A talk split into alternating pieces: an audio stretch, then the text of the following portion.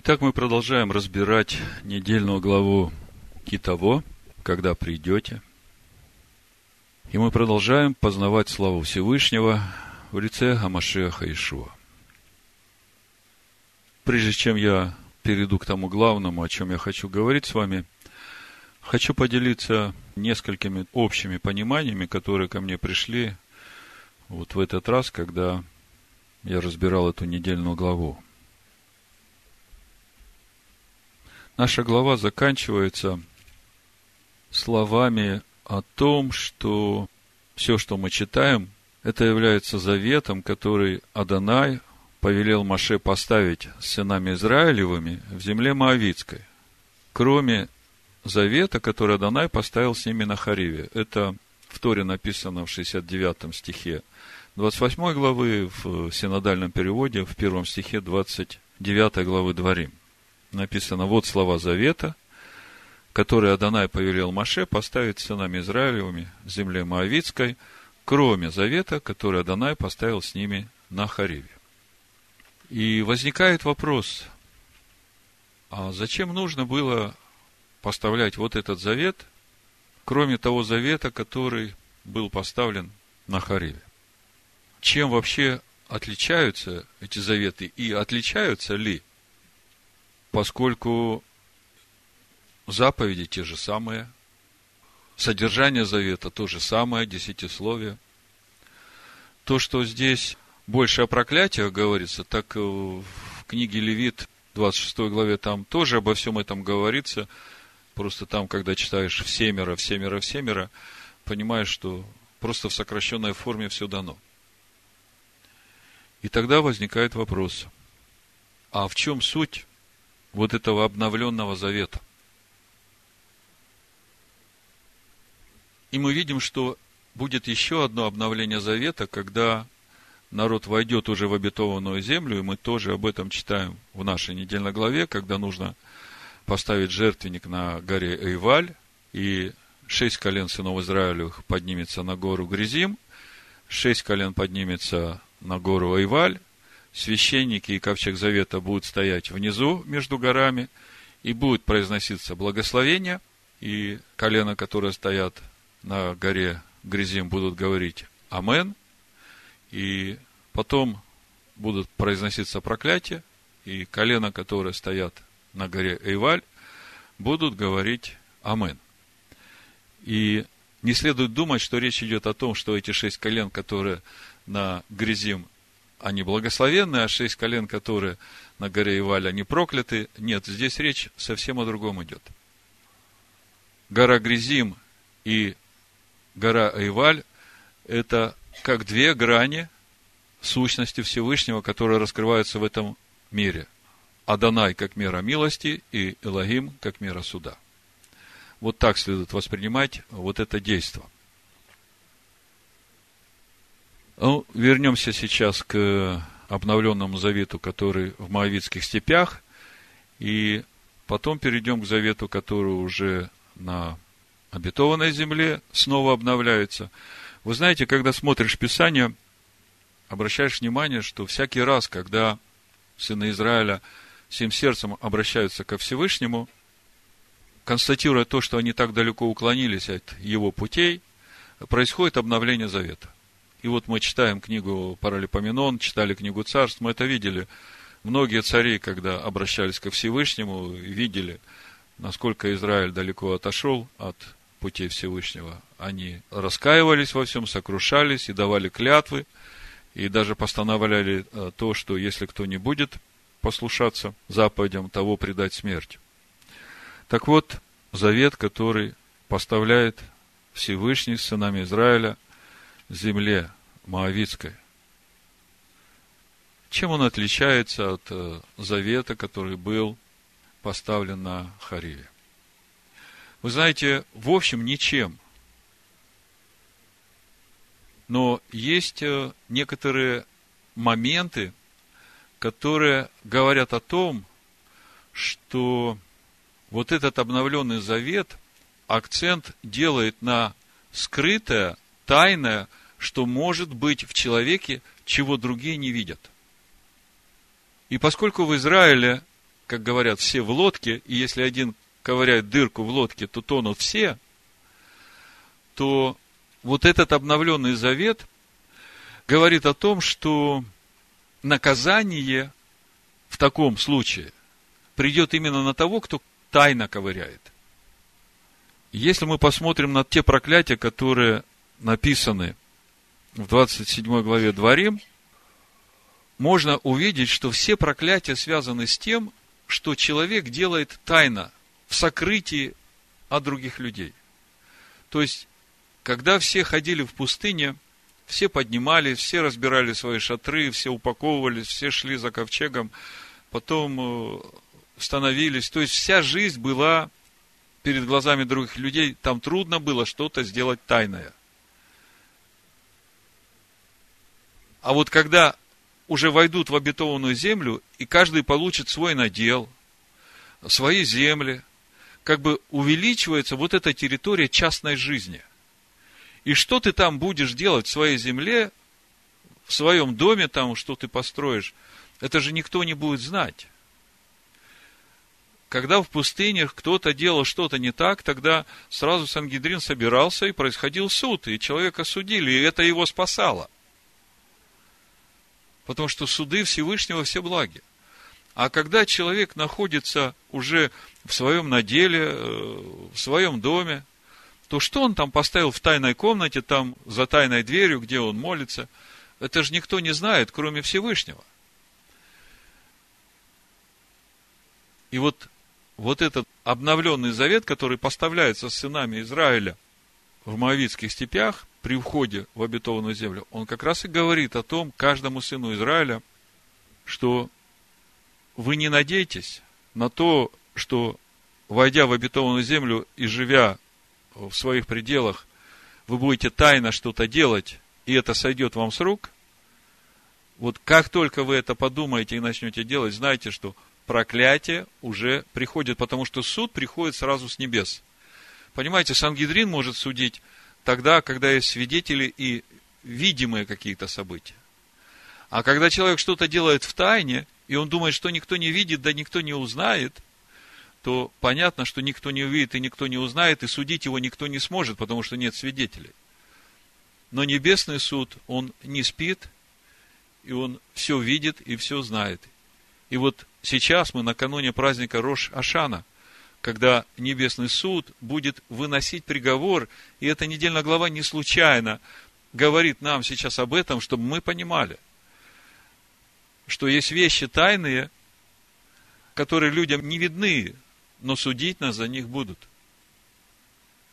Конечно, не дай Бог, чтобы так было, чтобы все было сделано во Всевышнем.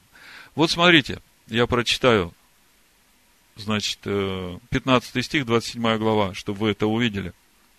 Проклят, то сделает изваянный или литой кумир, мерзость пред Адонаем, произведение рук художника и поставит его в тайном месте. Видите?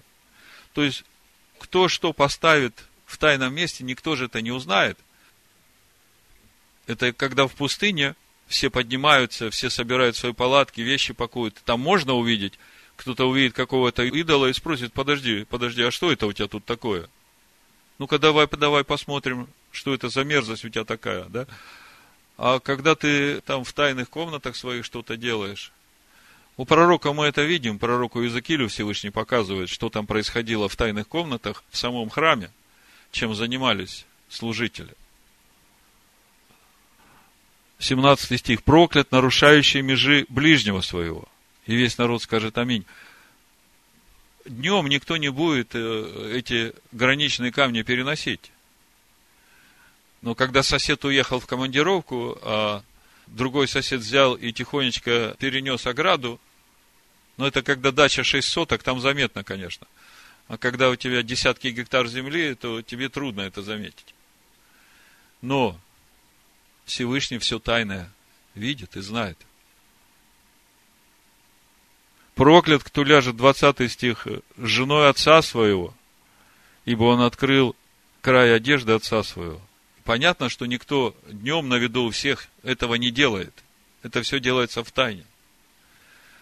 Проклят, кто ляжет с каким-либо скотом, то же самое.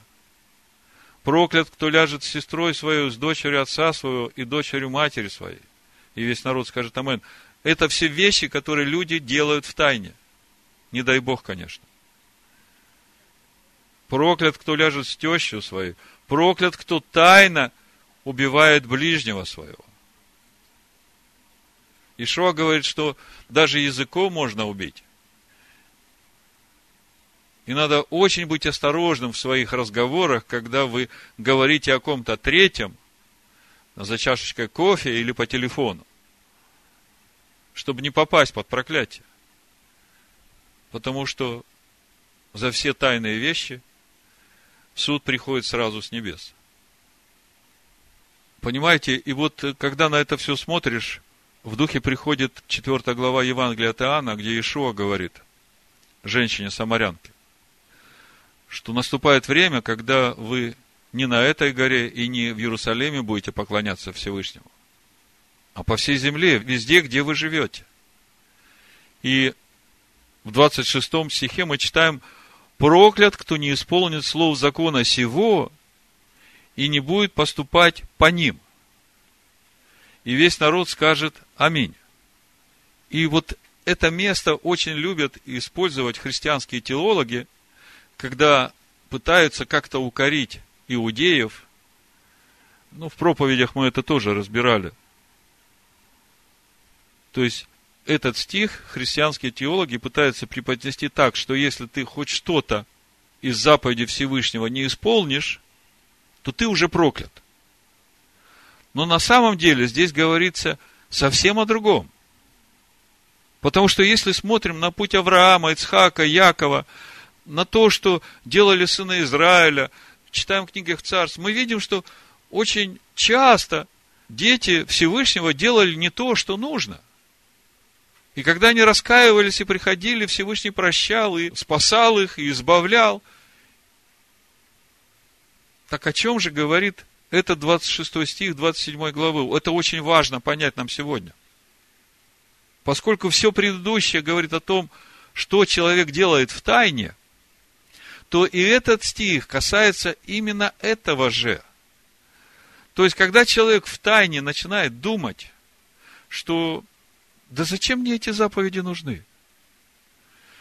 Когда человек в сердце своем начинает относиться с пренебрежением ко всему учению, ко всей Торе, то вот именно через это приходит проклятие.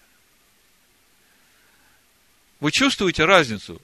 Одно дело, когда человек старается жить по Торе, и у него не получается, или он еще не познал этого, но он старается, и он стремится к этому. И это путь, мы идем, падаем, встаем, но мы продолжаем идти. А другое дело, когда человек в сердце своем насмехается над этим, и еще других упрекает, а что вы вот, вот тут, вот, вот вы хотите, чтобы на нас проклятие пришло? Мы этого не хотим, нам не нужна ваша Тора, чтобы нас потом судили за это. А на самом деле вот такое мышление и такое исповедание, как раз этот стих об этом и говорит, и подводит людей под проклятие, которые уже не тайно, а явно отвергают всю Тору. Вот это то короткое вступление, которым я хотел поделиться. Но а, то главное, о чем я хочу сегодня говорить, оно напрямую связано с тем приношением, которое нам нужно принести Всевышнему на эти осенние праздники. И наша глава именно с этого начинается. Вот смотрите, 26 глава Дворим, с первого стиха, Тора говорит, когда ты придешь в землю, которую Адонай Всесильный твой дает тебе в удел, и овладеешь ею, и поселишься в ней, то возьми начатки всех плодов земли, которые ты получишь от земли своей, которые Адонай Всесильный твой дает тебе, и положи в корзину, и пойди на то место, которое Адонай Всесильный твой изберет, чтобы пребывало там имя его, и приди к священнику, который будет в те дни, и скажи ему. Здесь немножко остановлюсь. Значит, во-первых, мы вошли в землю, которая есть Царство Всевышнего, да? И эта земля – это учение, Тора. Территория любви. И наша душа наша душа, которая должна познать Всевышнего, это тоже земля, которая должна принести плод. Вот когда Иешуа говорит притчу о семени и о четырех видах земли, которые могут быть, у дороги, каменистая, тернии выросли и добрая почва, то Ишуа не говорит о том, что всего одна четвертая из всех, кому было посеяно, спасутся и принесут плод. А Ишуа говорит о том, что какая бы земля у тебя не была, то ты позаботься о том, чтобы оградить от дороги, убрать камни, прополоть сорняки. Ну, как хороший хозяин со своей землей поступает, когда он сеет семя. Он же не посеял и ушел, а потом осенью пришел и смотрит, так, а где же тут то, что он посеял, когда вокруг сорняк или все засохло? Надо и ухаживать, и поливать, и пропалывать. Иешуа говорит притчами на понятном, простому человеку языке, но речь идет о нашей душе. И вот все мы вошли в эту землю, и вопрос, накануне Рошашана, как мы читаем в 23 главе книги Исход, Всевышний говорит, на все праздники мои, Маадим, это времена свидетельства, вы знаете, да, что праздники Всевышнего, это не праздники от слова ешь, пей, веселись, а времена свидетельства, Моэт, времена свидетельства. Так вот, в 23 главе Исход Всевышний говорит, 14 стих дальше, «Три раза в году празднуй мне, наблюдай праздник опресноков – Семь дней ешь пресный хлеб, как я повелел тебе в назначенное время месяца Авива. Ибо воном ты вышел из Египта, и пусть не являются пред лицо мое с пустыми руками. И когда у нас был праздник Песах, мы говорили о том, что странно, что значит не являются ко мне с пустыми руками в Песах. Это же весна, Авив. Но первый сноп ржи пища, которая укрепляет душу, уже должен быть принесен. А потом начинается время, когда начатки пшеничного хлеба в праздник Шивот приходим. И у нас был вопрос, а что же мы должны принести Всевышнему в Песах? Почему нужно 7 дней кушать пресный хлеб? И мы понимаем, что надо все отложить, все новости, все развлечения, всякие чаты там все, и просто погрузиться в слово пресный хлеб и только этим жить. И это нужно для того, чтобы напитать себя этой жизнью, этим хлебом, чтобы пройти этот весь путь вот до сегодняшнего дня, до главы Китово, которая читается в преддверии праздника Рошашана. У нас неделя осталась, в общем-то, до праздника Рошашана. Времени, когда Всевышний будет э, судить весь мир и э, каждого в отдельности. Это не значит, что после этого суда мы не попадем в жизнь вечную. Не об этом речь идет, а речь идет о том, как мы будем жить в следующем году. Что ждет нас в следующем году. И, конечно, все из нас хотят, чтобы следующий год для нас был лучше, чем предыдущий. Меньше страданий, меньше скорбей, больше радости, больше Божьего шалома, больше откровений. Мы уже выросли из того возраста, когда праздновали этот мирской Новый год 31 декабря и желали друг другу, чтобы Новый год был лучше, чем предыдущие. Я помню всю свою жизнь до того, как мне открылись Маадим, времена свидетельства Всевышнего, сколько не желали, каждый год был хуже, чем предыдущий. И дошло до того, что я возопил ко Всевышнему, я говорю, Всевышний, я не знаю, как жить. Меня вроде много чему научили, а вот как жить правильно не научили. Помоги мне, научи меня правильно жить.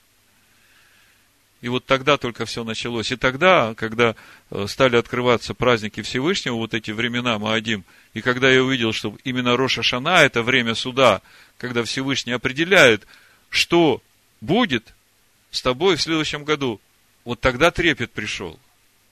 Я понимаю, что если я что-то принесу ему кривое или хромое, или убогое, или вообще ничего не принесу, то именно это и определит то, что меня будет ждать в следующем году.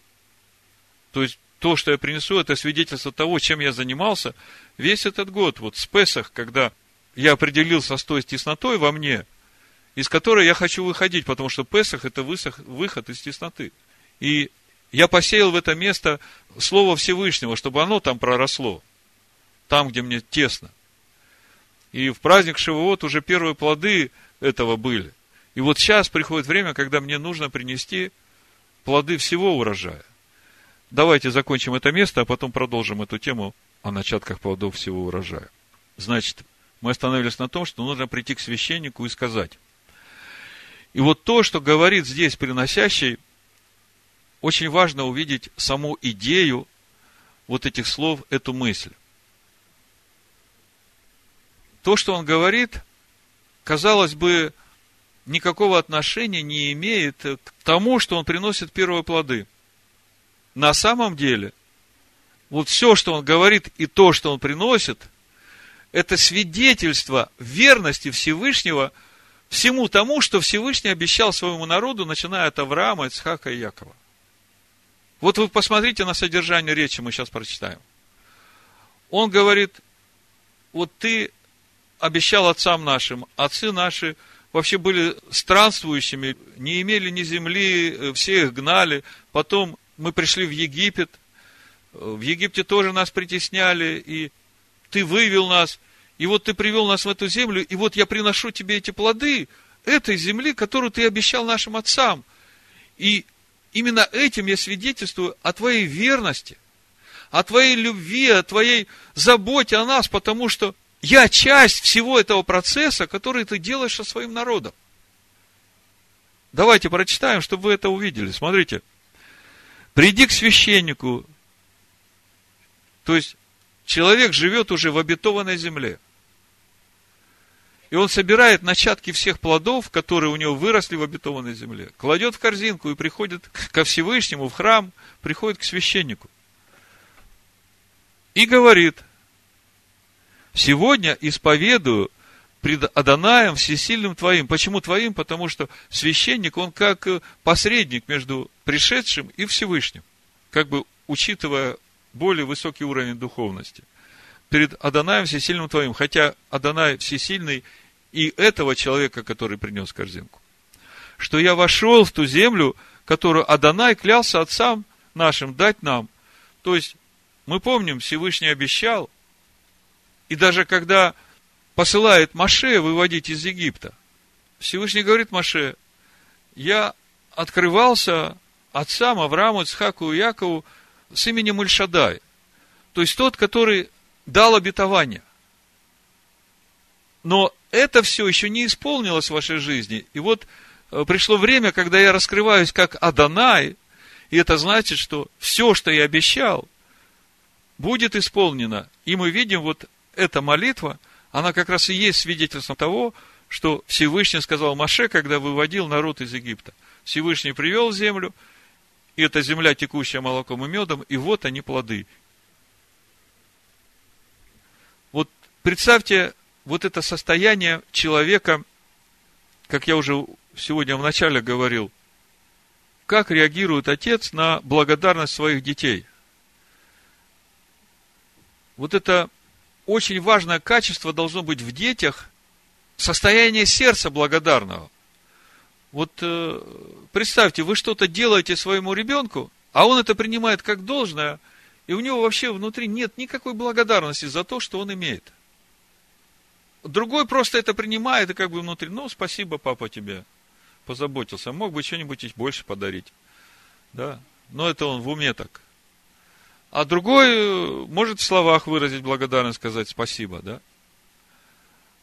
А вот Всевышний учит нас вот этой благодарности не только словами, но и делами, которые свидетельствуют действительно о верности и любви Всевышнего, потому что Он обещал, и Он все сделал – и когда ты это принимаешь, то твое сердце переполнено благодарностью, что Он тебя знает, ты Его Отец, и все, что Он обещал, ты часть этого.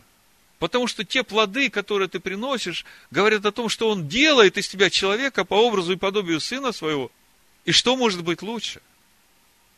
Вот это благодарное сердце, вот мы на разборе Тора говорили, и я еще не говорил об этом, сестра начала говорить, что Всевышний – в эти дни напоминает ей о каких-то вещах, которые он сделал для нее вот за все время ее странствования, за которые он от нее ни разу не получил благодарности. И вот наша недельная глава начинается с того, что когда ты придешь в эту землю и овладеешь ею, и у тебя уже будут плоды, то ты принеси и скажи, эти плоды свидетельствуют, что ты пришел в обетованную землю, но они свидетельствуют о том, что все обещания, которые Всевышний дал, он исполнил. Вот что важно. И в этом всем твоя благодарность Всевышнему, потому что это же не ты эти плоды вырастил – Вообще, где бы ты был, если бы Всевышний не пришел в твою жизнь? Чем бы ты сейчас занимался, если бы Всевышний не открыл тебе вот этот истинный путь? Священник возьмет корзину из руки твоей, поставит ее перед жертвенником Адоная Всесильного твоего. Ты же отвечай и скажи пред Адонаем Всесильным твоим, Отец мой был странствующий арамеянин. То есть, не было своей земли, ничего не было. Были только обетования и пошел в Египет, и поселился там с немногими людьми. И произошел там от него народ великий и сильный и многочисленный, а это же Всевышний Аврааму обещал. Еще тогда, когда сказал ему, лех-леха, выйди из дома отца своего, из родства своего, из земли своей, и иди к себе истинному. И тогда Авраам был бездетен. И он так и говорит Всевышнему, ты не дал мне потомство, я вообще Арири, вот по звездам, отрезанный, нет у меня продолжения. А Всевышний говорит, если ты доверишь свою жизнь мне, и вывел его не перед твердью, а за твердь, там, где он управляет этой твердью, твердь это где звезды висят – и он говорит, посмотри, кто выводит эти звезды, кто их расставляет по местам. Ты видишь, они все слушаются. И для меня нет никакой проблемы эти звезды поставить по-другому или добавить еще каких-то звезд. И в предыдущих главах мы читали о том, что у народов есть свои илогимы, которые управляют ими. Помните книгу Даниила, когда читаем, там Архангел Гавриил приходит и говорит э, Даниилу, я, говорит, сразу бы пришел к тебе, но князь э, Персидский, значит, э, стоял против меня, не пропускал меня. То есть, есть князь, который управляет народом, есть территория, которая принадлежит ему, и это те силы, которым кланятся эти народы. А Всевышний говорит, а у вас не так. Эти все силы, они подвластны мне. А если вы будете подвластны мне, то эти силы, они для вас не являются силой. Читаем сейчас книгу Паралипоменон и удивляемся, как это возможно, когда иудейские цари там пошел с Идомом воевать, победил Идом, взял там идомских богов и начал им кадить, молиться. Пророк приходит, говорит, да что ты делаешь? Ты же победил этот народ, который кланялись этому Богу, и эти боги не спасли их. Что ж у тебя, мозгов, что ли, нет, что ты этого не видишь? Сегодня читаем Паралипоменон про Ахаза, который начинает поклоняться там сирийским богам, что вот они воюют, побеждают, принесу я им жертву. Всевышний говорит, вы мой народ, я ваш Илогим. И если это так, то никакие боги, Павел говорит, есть много богов в мире, и Господь много. Но у нас один, единый, Адонай всесильный. Если это так, то никакие боги, никакие силы не имеют власти и вообще ничего не способны в нашей жизни. Вспомните, как э, Билам приходил проклясть народ. И мы, когда читаем, смотрим состояние народа, змеи пришли, народ там стал роптать, да? То есть состояние народа, можно сказать, не в лучшей форме. А при всем при этом снаружи никакой Белам, никакой колдун он проклясть не может. Так вот, был странствующий арамеянин, пошел в Египет, поселился там с немногими людьми, и произошел там от него народ великий, сильный, многочисленный. Но египтяне худо поступали с нами и притесняли нас, налагали на нас тяжкие работы, и возопили мы к Адонаю всесильному отцов наших, и услышал Адонай вопль наш, и увидел бедствие наше, труды наши и угнетения наши. И вывел нас Адана из Египта рукою сильную и мышцу простертую, великим ужасом, знамением и чудесами, и привел нас на место сие, и дал нам землю сию, в которой течет молоко и мед. Все это время в Египте мы помним, оно именно потому, что вот эти народы, которые жили в этой земле, они еще не переполнили меру беззаконий.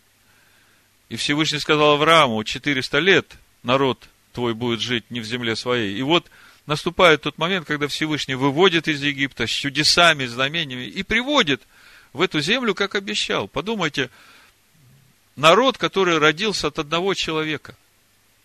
Народ, у которого не было своей земли. Народ, у которого были только обещания. 400 лет верой жил народ и ждал, когда это придет. И вот наступил тот момент, когда народ уже в этой земле, и каждый живет в своем уделе, и каждый берет эти начатки плодов и несет Всевышнему, и этим свидетельствует, что верен Всевышний, верен обещавший. Итак, вот я принес начатки плодов от земли, которую ты, Адонай, дал мне. Подумайте, вот этот еврей, который сейчас так молится, он связал себя со всей историей еврейского народа. И когда мы приносим эти начатки плодов, о чем мы сейчас дальше будем говорить, мы связываем себя со всем замыслом Всевышнего от первой книги Барышит, когда он сказал, сотворим человека по образу и подобию нашему. Вы думаете, что Всевышний забыл, для чего он сотворил этот мир? Все, что происходит, это в его замысле. И тайна беззакония, и тайна ожесточения для сынов Израиля – для того, чтобы создать из язычников народ во имя свое. Это тоже в его замысле. Это все тайны, но они открыты тем, которые водимы Духом Его, потому что Дух все проникает, и Он видит. И потому Экклезиас пишет, что мудрый знает и время, и устав, и что будет, и как будет. А человеку, который отвергает учение, кто ему расскажет? Кто ему объяснит? Даже если расскажут и объяснят, он не поверит и не поймет. Поставь это пред Адонаем Всесильным твоим, и поклонись пред Адонаем Всесильным твоим, и веселись о всех благах, которые Адонай Всесильный твой дал тебе и дому твоему, ты и левит, и пришелец, который будет у тебя. И сегодня в начале служения мы говорили о том, откуда должна быть эта радость. В чем эта радость? Поэтому приближаются эти праздники, несмотря на строгость и ответственность этих дней, мы должны помнить, что самое важное в наших сердцах в эти дни, да и во все дни нашего э, странствования, иметь вот эту благодарность Всевышнему от того, что мы часть Его замысла, от того, что мы видим эти плоды сами – и понимаем, что это же не мы, это же Он сделал. И что у нас есть что принести. Разве это не должно наполнять нас радостью? Ну, конечно, когда мы смотрим, по крайней мере, когда я смотрю на те узкие места, которые я записал для себя в этот Песах, и вот сейчас, перелистывая эти свои странички в своей хале, я вижу, что есть вещи, которые действительно есть прогресс. И я не скажу, что они уже в полноте, но я вижу, и самое важное, что мои ближние видят это. И они об этом говорят. И вот это самое лучшее свидетельство, когда твои ближние говорят, что посмотри, раньше ты так не поступала, вот сейчас вот ты вот так поступаешь. И это радует, это вот то, что мы кладем в эту корзинку, и это наполняет нас чувством благодарности Всевышнему, потому что я сам так бы не смог. И вместе с тем понимаем, что это только начало. Когда смотришь Писание, у Марка написано в 4 главе, в 28 стихе дальше, «Ибо земля сама собой производит сперва зелень, потом колос, потом полное зерно в колосе». То есть, э, нет так, что в один год я написал, что я хочу, чтобы во мне была любовь Всевышнего, вот так, как мы читаем в первом послании Коринфян. Долготерпит, милосердствует, не превозносится, не раздражается, не ищет своего, не радуется неправде, сорадуется истине. Я молюсь этим, я прошу этого. Но я вижу, что это растет, но в один год не вырастает. Это цель всего нашего пути. Но когда ты видишь, что есть прогресс, вот это то, что наполняет радостью. Э, на этой неделе, когда вот я думал о том, что положить в корзинку, вы знаете, несколько раз в духе звучало слово благость. Благость. Вот мы читали 20-й псалом, ну, на этой неделе у нас в календаре чтения. Вы читаете по календарю Писания? Вот я читаю, это в первый раз меня коснулось, и это как раз было в начале недели. И потом, когда я с братом Наумом разговаривал, ну, мы обсуждали недельную главу, и вдруг он начинает говорить свои чувствования, он не использует слово благость, но он использовал такие слова, как умиление, благодарность. То есть, вот эта грань Всевышнего, которая сейчас открывается. Вот слушая комментарии мудрецов, несколько раз э, встречал одну и ту же мысль «царь в поле». То есть, весь месяц э, Илуль – это время, когда царь в поле. Что это значит? Мы знаем, что Всевышний царь царей. И когда он во дворце, то простому человеку до царя трудно пробраться. Там министры, члены семьи, а простому человеку как до него добраться? А вот э, месяц Илуль, он как раз э, месяц перед Рош Ашана, когда царь выходит в поле. И когда царь в поле, тогда любой человек не в праздничных одеждах, а именно в той одежде, как он в поле работает, может подойти к нему и поговорить, и, и царь ему будет отвечать. Понимаете, и вот это время, когда царь в поле, это очень драгоценное время, им надо пользоваться сейчас. Э, сейчас мы можем подойти к нему и рассказать ему о всех своих трудностях, о всех своих намерениях, которые были и которые не получились. Мы чуть позже об этом поговорим, я покажу вам в Писаниях, и мы потом в конце помолимся. Именно так, как Слово нас учит. Ну вот, э, в контексте всего этого я в начале недели читаю 20-й Псалом, второй стих и дальше. «О, Адонай, силой Твою веселится царь, и о спасении Твоем безмерно радуется. Ты дал ему, чего желало сердце его, и прошение уст его не отринул. Ибо Ты встретил его благословениями благости, возложил на голову его венец из чистого золота. И вот это вот благословениями благости встретил Всевышний царя – это как-то, ну, так зацепило меня, что я, читая о нашей недельной главе, все время думал об этом благословении благости. И когда я над этим думал, я думаю, в чем же суть этого благословения? И вспоминаю, как э, к Иешуа приходит богатый юноша и спрашивает у него, что мне делать, чтобы достигнуть Царства Всевышнего? Давайте откроем, прочитаем. Матвея 19 глава, 16 стиха. И вот некто, подойдя, сказал ему, «Учитель благий, что сделать мне доброго, чтобы иметь жизнь вечную?» Он же сказал ему, «Что ты называешь меня благим? Никто не благ, как только один Бог.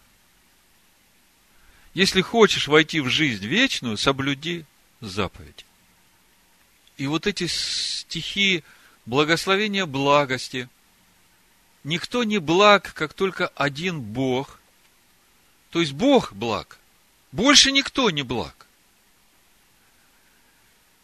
И тут же в духе приходит Ефесянам 5 глава, потому что 9 стих плод духа во всякой благости, праведности и истине.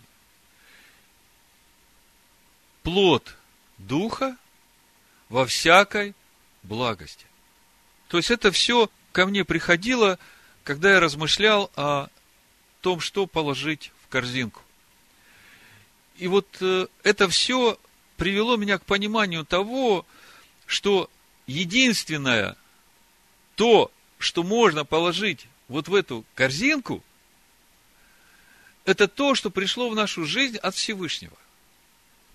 И возникает сразу вопрос, а что надо делать, как себя вести, чтобы пришло это благословение благости? А Ефесянам написано, плод Духа состоит во всякой благости, праведности и истине. Я когда смотрю на слово благость, я понимаю, что это естество Всевышнего. И тогда возникает вопрос, как оно приходит? Каким образом вот это благословение благости, то есть каким образом вот это естество Всевышнего приходит в нас. Но прежде еще одна мысль. Когда я начал смотреть на суть слова благость, вот хотел сформулировать, в чем суть слова благость? Вот как вы понимаете слово благость?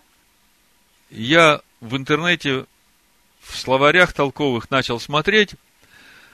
Вот толковый словарь Ушакова говорит, благость – это доброта и милосердие. Самое короткое. Синонимы – доброта, кротость, милосердие, милость, мягкосердечие, сострадательность, благодушие, добродушие, добросердечие – вот это все синонимы слова благость, то есть это все, что характеризует саму благость. И я когда на это смотрю, я думаю, подожди, подожди. Так это же все вместе, если сложить, это же и получается вот та любовь, о которой апостол Павел говорит в Коринфянах, в первом послании, в 13 главе. Вот послушайте, Павел говорит, 1 Коринфянам 13 глава 4 стиха. Любовь долготерпит, милосердствует, любовь не завидует, любовь не превозносится, не гордится, не бесчинствует, не ищет своего, не раздражается, не мыслит зла, не радуется неправде, сорадуется истине, все покрывает, всему верит, всего надеется, все переносит, любовь никогда не перестает. И я начинаю понимать, никто не благ, как только Бог. А суть этой благости – это Его любовь. И вот то, что мы можем положить в корзинку, вот эту благость. То есть, это то самое важное, что свидетельствует о том, что происходит этот процесс сотворения нас по подобию Его. Потому что какой Всевышний, мы должны точно отображать, быть подобными всем Его качествам. И осталось э, самое простое – Значит, как же это все приходит в человек?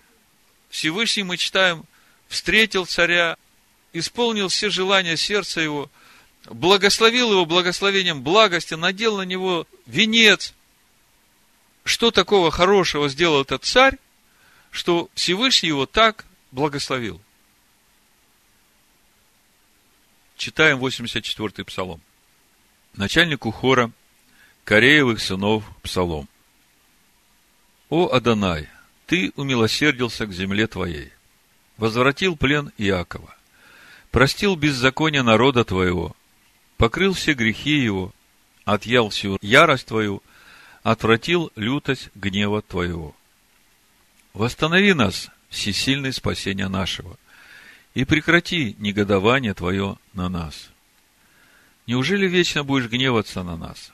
Прострешь гнев твой от рода в род – неужели снова не оживишь нас, чтобы народ твой возрадовался о тебе? Яви нам, Адонай, милость твою, и спасение твое даруй нам. Послушаю, что скажет Адонай Всесильный. Он скажет шалом народу своему, избранным своим. Но да не впадут они снова в безрассудство. Так близко к боящимся его спасение его – чтобы обитала слава в земле нашей. Милость и истина встретятся, встретятся. Правда и шалом облобызаются, поцелуются. Истина возникнет из земли. И правда, праведность приникнет с небес. И Адонай даст благо. Вот как это получается. И земля наша даст плод свой.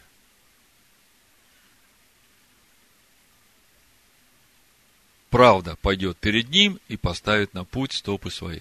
Послушайте, мы читаем у Ефесян, апостол Павел говорит, потому что плод Духа с большой буквы состоит во всякой благости, праведности и истине.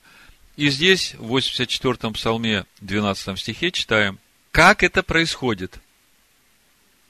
Истина возникнет из земли, земля – это наша душа. Это та земля, куда было посеяно это слово. Помните, четыре вида почвы мы говорили? И вот там прорастает это слово в нашей душе. И когда это слово начинает в нас прорастать, это живой Машиах в нас. Праведность с небес приникает к нам, потому что это не праведность отдел, а праведность Божия в нас. Помните, Римлянам 10 глава, Павел говорит об Израиле, не разумея праведности Всевышнего, силились поставить собственную праведность. Так в чем же эта праведность от Всевышнего? От истины, которая прорастает в наших сердцах и душах, потому что Ишуа говорит, вот эта истина, которая вас прорастает, это и есть обитель. Если любите меня, исполните мои заповеди – я и Отец придем к вам, и обитель в вас сотворим. И вот это вот приход Всевышнего вот в эту обитель, это и есть обретение вот этой праведности Всевышнего. А когда Всевышний приходит, то через это вот эта благость, которой Он и является, вот эта любовь, которой Он является, вот это и приходит в нашу жизнь и является сутью этих плодов. Истина возникнет из земли, праведность проникнет с небес, и Адонай даст благо. Никто не благ, кроме Адоная. И каким образом он даст это благо? Он там на небесах, а мы здесь, и он там сбросит. Ну вот вам немножко блага, возьмите. Нет, не так а Адонай даст то благо, которое в нем, когда он в тебе. И все люди увидят, что имя Всевышнего нарицается на тебе и убоятся тебя. Вот так это работает. Апостол Петр во втором послании, в первой главе, об этом же говорит, как это растет в нас. Третий стих как от божественной силы Его даровано нам все потребное для жизни и благочестия, через познание призвавшего нас славою и благостью. Через познание призвавшего нас славою и благостью. Славу Всевышнего – мы познаем в лице Амашеха Иешуа. Помните второе послание Коринфянам, 4 глава, 6 стих. Дабы просветить нас познанием славы Всевышнего в лице Амашеха Иешуа. Как от божественной силы его даровано нам все потребное для жизни и благочестия через познание призвавшего нас славою и благостью. То есть нужно познавать его славу и благость которыми этой славой и благостью дарованы нам великие и драгоценные обетования, чтобы вы через них сделались причастниками божеского естества. Вот через познание мы обретаем естество Всевышнего. И это суть этих плодов, которые ожидает от нас Всевышний. Удалившись от господствующего в мире растления похоти – то вы, прилагая к этому все старание, покажите в вере вашей добродетель. В добродетели рассудительность. В рассудительности воздержание, в воздержании терпение, в терпении благочестие, в благочестии братолюбие, в братолюбии любовь. Другими словами, благость включает в себя добродетель, рассудительность, воздержание, терпение, благочестие, братолюбие, любовь. Все это приводит к благости. Потому что благость и любовь, мы это увидели, это суть одно. Если это у вас есть и умножается, вот что важно, то вы не останетесь без успеха и плода. Какого плода? Вот именно того, который надо положить в корзинку, чтобы не прийти к нему с пустыми руками. Вы не останетесь без успеха и плода в познании Господина нашего Ишуа Амашеха. А в ком нет всего, тот слеп, закрыл глаза, забыл об очищении прежних грехов своих.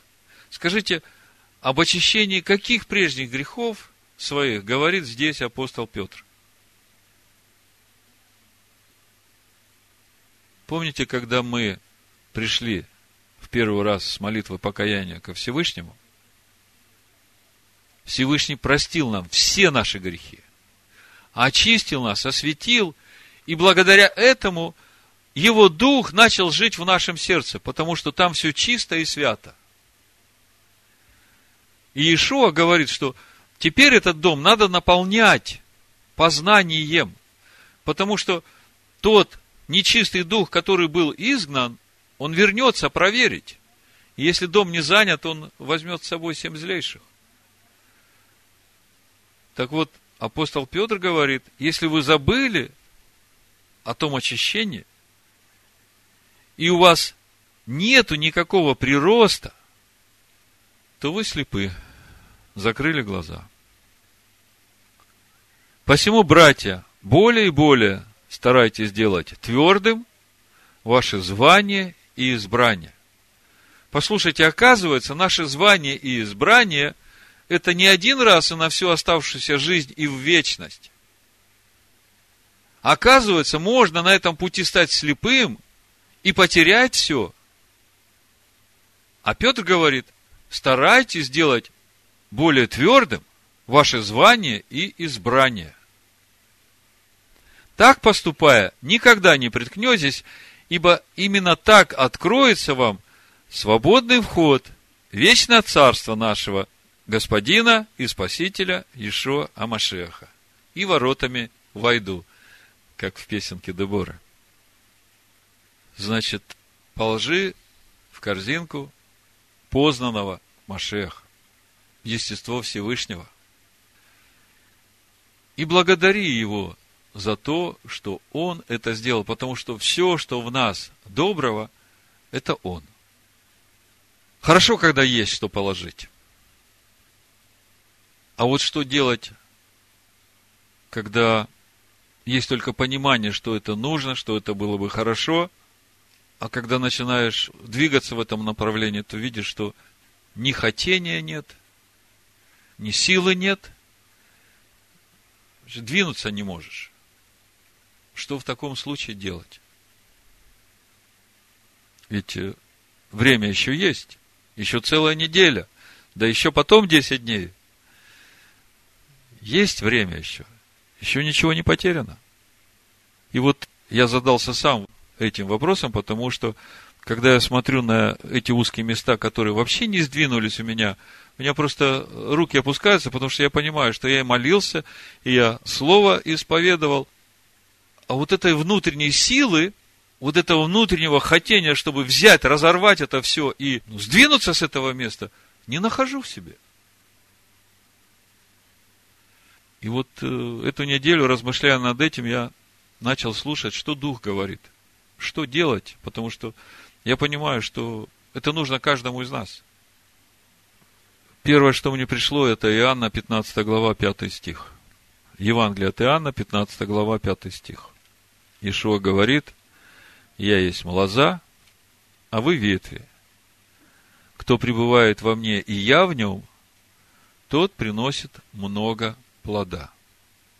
Да, так оно и есть. Мы только что об этом всем говорили. И понятно, что там, где у меня нет плода, его там нет. И он говорит, ибо без меня не можете делать ничего. И когда я это услышал и начал размышлять об этом, я понял, что нужно сделать что-то такое, чтобы мне это делать вместе с ним. Что нужно сделать? Слава Богу за его слово. Тут же в духе приходит э, филиппийцам вторая глава с 12 стиха. Итак, возлюбленные мои, как вы всегда были послушны, не только в присутствии моем, но гораздо более ныне во время отсутствия моего, со страхом и трепетом совершайте свое спасение. Потому что Всевышний производит в вас и хотение, и действие по своему благо валению.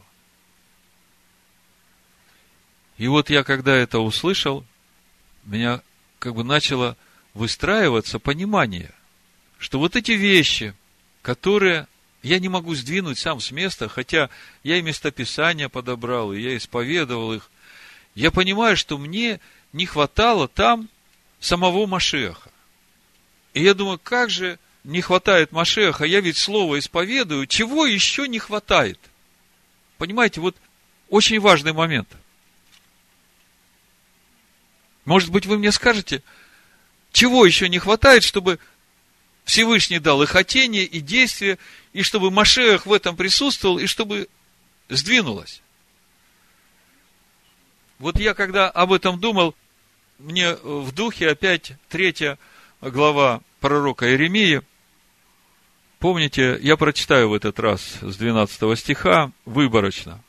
Смотрите, там история идет о двух э, сестрах, Иуде и сестре Израиля. И эта сестра Израиля, она блудила, отступала, и Всевышний дал ей разводное письмо, и отправил ее от себя – а ее сестра Иудея тоже блудила, но как бы устами пыталась приближаться, и Всевышний говорит, вот я смотрю на сестру твою Израиля, и я вижу, что она правее тебя, она хоть блудит, но она не лицемерит передо мной, она так и признает, что она блудит. И вот 12 стих 3 главы, пророк Еремия, прочитаю. То есть мы сейчас хотим увидеть и понять, чего же нам не хватает вот в этих тесных местах, для того, чтобы начать молить Всевышнего, чтобы Он дал нам хотение и действие. По своему благоволению, потому что Он хочет, Он хочет давать благо именно в это место, где у нас теснота, понимаете? То есть Он хочет, чтобы Его естество было там, если Он хочет, и мы этого хотим, что еще нужно? Маленькая деталь, но очень важная. Итак, иди провозгласи слова сии к северу и скажи, возвратись, отступница, дочь Израилева, говорит Адонай, я не залью на вас гнева моего, ибо я милостив, говорит Адонай, не вечно буду негодовать, 13 стих, признай только вину твою. Вот с чего надо начинать эту молитву. Признай только вину твою. Ибо ты отступила от Адоная Всесильного твоего и распутствовала чужими под всяким ветвистым деревом, а гласа моего вы не слушали, говорит Адонай. Возвратитесь, дети отступники, говорит Адонай, потому что я сочетался с вами и возьму вас по одному из города, по два из племени и приведу вас на Сион. И дам вам пастырей по сердцу моему, которые будут пасти вас сознанием и благоразумием. И далее 21 стих. Голос слышен на высотах, жалобный плач сынов Израиля о том, что они извратили путь свой, забыли Адоная Всесильного своего. Возвратитесь, мятежные дети, и я исцелю вашу непокорность. Послушайте, Всевышний говорит, признай свою вину, возвратись ко мне, и я исцелю вот это узкое место твое. Он будет исцелять. По его благоволению. Он тебе даст и хотение, и действие. Конечно, это не значит, что ты признаешь свою вину и больше ничего делать не будешь. Речь идет о том, чтобы пришло и хотение, и действие. Ну вот я по себе вижу, что желание было, а внутренней силы не находило в себе двигаться в этом направлении. Вот мы идем к тебе, ибо ты, Адонай, всесильный наш. И еще одно место. Там же Иеремия, 31 глава. Тот же самый Израиль, тот же самый Ефрем. 18 стих. Мы сейчас подходим к той молитве, которой мы помолимся именно об этих узких местах наших, потому что есть еще время сдвинуться с этой мертвой точки. Слышу Ефрема плачущего. Ты наказал меня, и я наказан, как телец неукротимый. Обрати меня, и обращусь. Ибо ты, Адонай, всесильный мой. Когда я был обращен, я каялся, и когда был вразумлен, бил себя по бедрам, я был постыжен, я был смущен, потому что нес бесславие юности моей. Недорогой ли у меня сын Ефрем? Всевышний говорит. Послушайте, Ефрем плачет, вопит к Всевышнему, обрати меня, и я обращусь, потому что ты всесильный мой. И когда начинался этот процесс обращения, Ефрем каялся, бил себя по бедрам, а Всевышний на это смотрит и говорит, недорогой ли у меня сын Ефрем? Послушайте, это тот Ефрем, это те десять колен, которые сейчас как неповороченный хлеб подгорел и смешался со всеми народами, лежит, двинуться не может. Всевышний говорит, нелюбимое ли дитя? Ибо как только заговорю о нем, всегда с любовью вспоминаю о нем. Внутренность моя возмущается за него. Умилосержусь над ним, говорит Адонай. Давайте сейчас все вместе помолимся этой простой, искренней молитвой перед Всевышним. У каждого из нас есть эти узкие места, где мы хотели иметь плод, но у нас ничего не получилось. Поэтому есть еще время – и Всевышний по своему благоволению ждет этой молитвы от всех нас. Давайте встанем. Отче, мы приходим к Тебе в имени Амашеха Ишуа сейчас и просим Тебя, обрати нас к себе, и мы обратимся, ибо Ты всесильный наш, и нет у нас других богов. Мы признаем свою вину в тех узких местах, из которых мы хотим выйти. И поэтому мы просим Тебя, исцели нашу непокорность. Произведи в нас это хотение и действие по своему благоволению.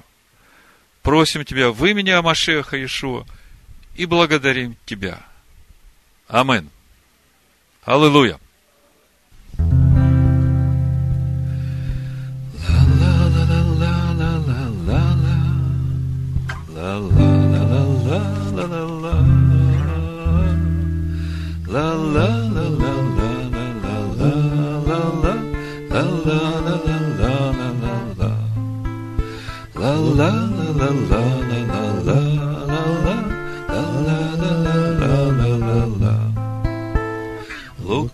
Лукавое сердце, не бойся, доверься Творцу, и тогда увидишь плоды просвещения и плату его за года. Увидишь плоды просвещения и плату его за года. А песня в душе не смолкает, а песня в дорогу зовет. Поверь мне, поверь мне, моя дорогая, что нас она к счастью ведет. Поверь мне, поверь мне, моя дорогая, Что нас она к счастью ведет. Не бойся ему послушаться, Ведь он всегда рядом с тобой. И в том твоя радость без края, И в том твой душевный покой. И в том твоя радость без края, И в том твой душевный покой. Усталое сердце, что плачешь, на старых обломках любви. Конечно, могло быть иначе Все то, что сдержать не смогли. Конечно, могло быть иначе Все то, что сдержать не смогли. Неверные дети Израиля, Вернитесь к Отцу навсегда. Его уже рано растаяла, Он ждет вас обид не тая. Его уже рано растаяла, Он ждет вас обид не тая. Лукавое сердце, не бойся, Доверься Творцу, и тогда Увидишь плоды просвещения — и плату его за года.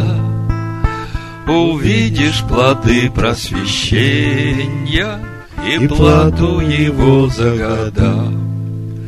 А песня в душе не смолкает, а песня в дорогу зовет. Поверь мне, поверь мне, моя дорогая, что нас она к счастью ведет. Поверь мне, поверь мне, моя дорогая, Что нас она к счастью ведет.